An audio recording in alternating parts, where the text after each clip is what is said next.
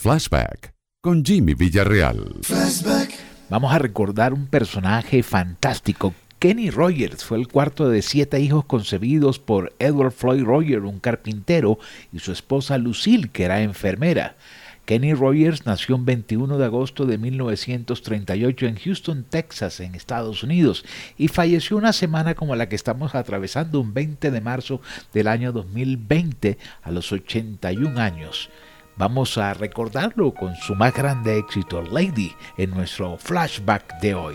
Lady, I'm your knight in shining armor, and I love you.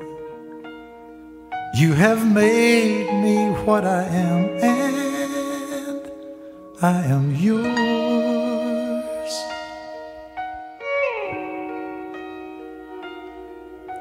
My love, there's so many ways I want to say I love you. Let me hold you in my arms forevermore.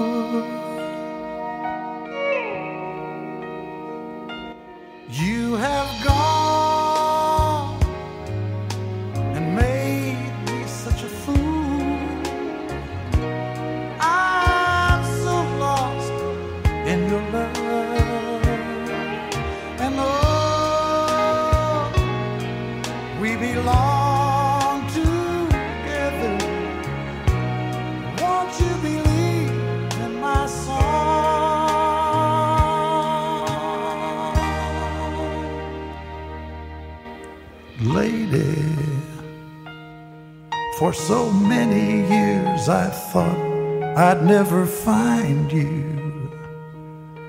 You have come into my life and made me whole.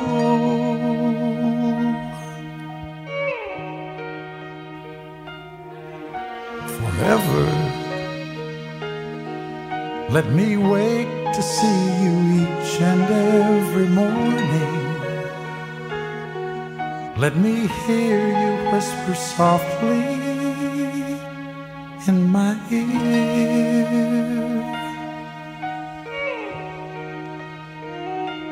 In my eyes, I see no one else but you.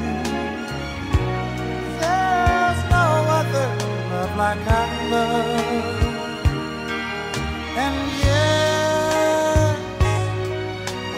I'll always want you near me. I've waited for you for so long.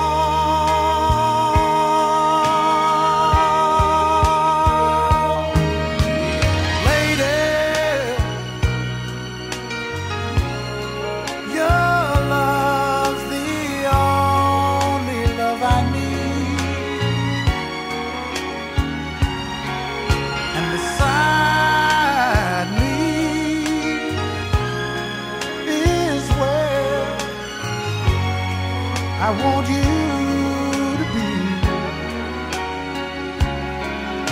Cause my love, there's something I want you to know.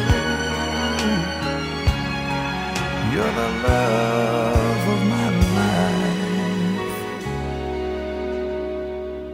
You're my lady.